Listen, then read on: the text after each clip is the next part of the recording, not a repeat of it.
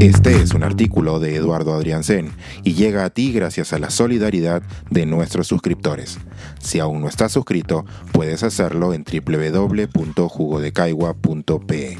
El último bastión y la primera showrunner por Eduardo Adriansen. Una confesión y homenaje al responsable de nuestra primera serie de Netflix. El término showrunner todavía no es popular en nuestra comarca, pero en el lenguaje audiovisual significa persona que crea y desarrolla un espectáculo. Es decir, se trata de quien gesta la idea, escribe y define los conceptos, produce el rodaje, supervisa la edición y los acabados y en fin, convierte un montón de sueños que solo existían en papel en algo filmado y real que pueda ser visto por el mundo. Es el padre de todo lo que vemos en las historias para televisión. Pero en el caso del Último Bastión, la primera serie peruana que hoy podemos ver en Netflix, no se trata de un padre, sino de una madre. Mi hermana menor, María Luisa Adriansen, mi indiscutible jefa, temible productora, abeja reina, reina amazona y la líder de 120 personas durante un rodaje que duró cinco meses a seis días por semana, con otros tantos de pre y postproducción. ¿Cómo hacía una bebé cachetona a quien conozco desde sus patadas en la panza materna y a quien vi llegar al mundo? Le llevo siete años. Se convirtió en un tractor que podía sacar adelante, podría sacar adelante la segunda parte del Titanic si se lo propusieran.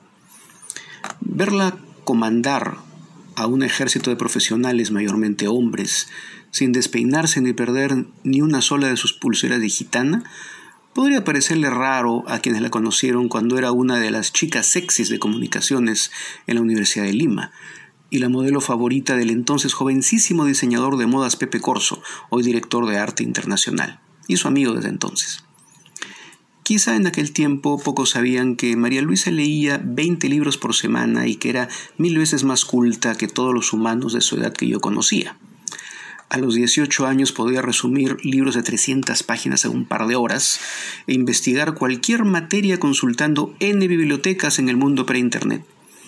Y a los 21, para terror de nuestros padres, se mudó a Cajamarca para hacer el trabajo de campo de su tesis, el significado de los colores textiles en el mundo andino o algo así. Y tenía que esconderse bajo las vacas cuando en la comunidad campesina donde se alojó entraban senderistas, o ronderos o soldados. Dormía con mi navaja suiza debajo del colchón, nos contó al volver, muy fresh, para Chucaque de la familia, aunque en menor medida para mí.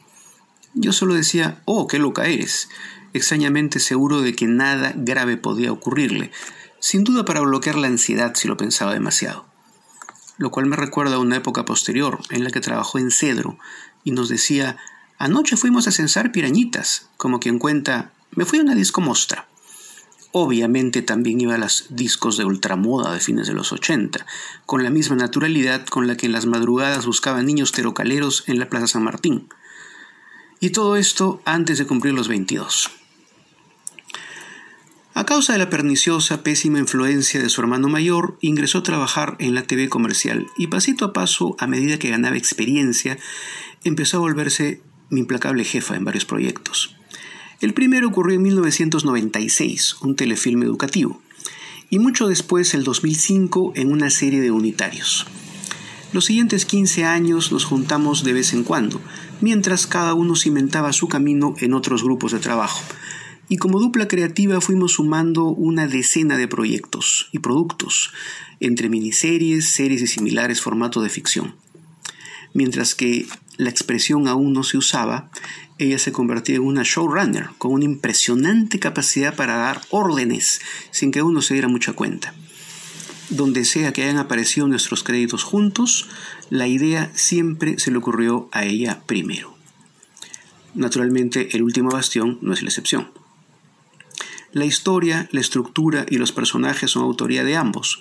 No existe línea que no haya pasado por su aprobación, ni locación, no podemos grabar ahí, ni el número de figurantes. No nos alcanza para presupuesto, ni el menor detalle. Creatividad que busca lo factible, organización para solucionar lo inesperado, presupuesto austero, pero administrado con una magia que ni hechizada para que la serie se vea dignamente producida. Diablos, mi hermana debió ser David O. Selznick y apuesto que lo que el viento se llevó habría costado la tercera parte y quedado exactamente igual de buena. El dorado Hollywood se perdió una matriarca productora. Eso sí, aunque para lo importante seamos casi casi las mentes gemelas, siempre ha habido algún momento en el que nos queremos ahorcar. Es normal, supongo. E igual ella siempre gana.